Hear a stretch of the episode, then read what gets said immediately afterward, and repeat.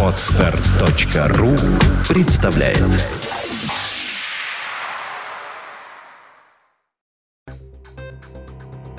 Здравствуйте, уважаемые слушатели! Редакция сайта бухгалтерия.ру подготовила для вас обзор самых обсуждаемых новостей недели с 25 февраля по 3 марта. К 2018 году бухгалтерский учет будет вестись только по международным стандартам. Как сообщил глава Минэкономразвития Андрей Белоусов, с 2012 года международные стандарты финансового учета обязательны для всех общественно значимых компаний. А с 2018 года уже весь российский бизнес перейдет на новые стандарты полностью, заявил министр. 26 февраля вступил в силу приказ Минтруда, изменяющий порядок аттестации рабочих мест. С этого дня аттестация офисных рабочих мест отменена. Проверке подлежат только рабочие места с вредными или опасными условиями труда. Повторная аттестация таких рабочих мест проводится раз в пять лет.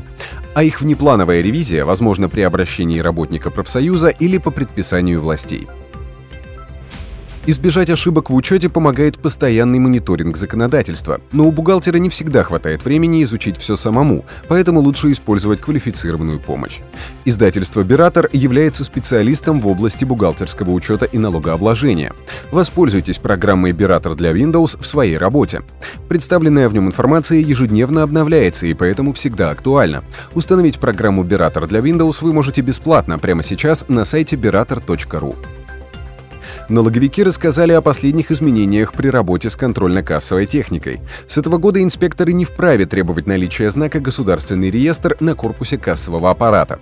Кроме того, предприниматели на патенте могут не применять ККТ при условии выдачи по требованию покупателя документа, подтверждающего прием денежных средств. Микропредприятия и социально ориентированные некоммерческие организации смогут вести бухучет по простой системе, без применения двойной записи. Такие изменения в положение по бухгалтерскому учету вносит Минфин. Приказ ведомства вступает в силу уже 8 марта. Добавим, что решение организации вести бухучет без применения системы двойной записи должно быть отражено в ее учетной политике. Этой весной на рассмотрение в Госдуму будет внесен законопроект, ограничивающий наличные расчеты. Как сообщил министр финансов Антон Силуанов, правительство одобрило соответствующий документ. Предполагается, что с 2014 года лимит наличных расчетов составит 600 тысяч рублей, с 2015 года 300 тысяч рублей. По мнению Минфина, эта мера позволит сократить теневой сектор экономики. Немного криминальной хроники. В Амурской области бухгалтера жилищно-коммунальной компании подозревают в хищении казенных денег в особо крупном размере. По версии следствия, женщине удалось похитить почти полтора миллиона рублей вверенных ей средств. В настоящее время выясняются обстоятельства совершенного преступления. В отношении бухгалтера возбуждено уголовное дело. Женщине грозит лишение свободы на срок до 10 лет.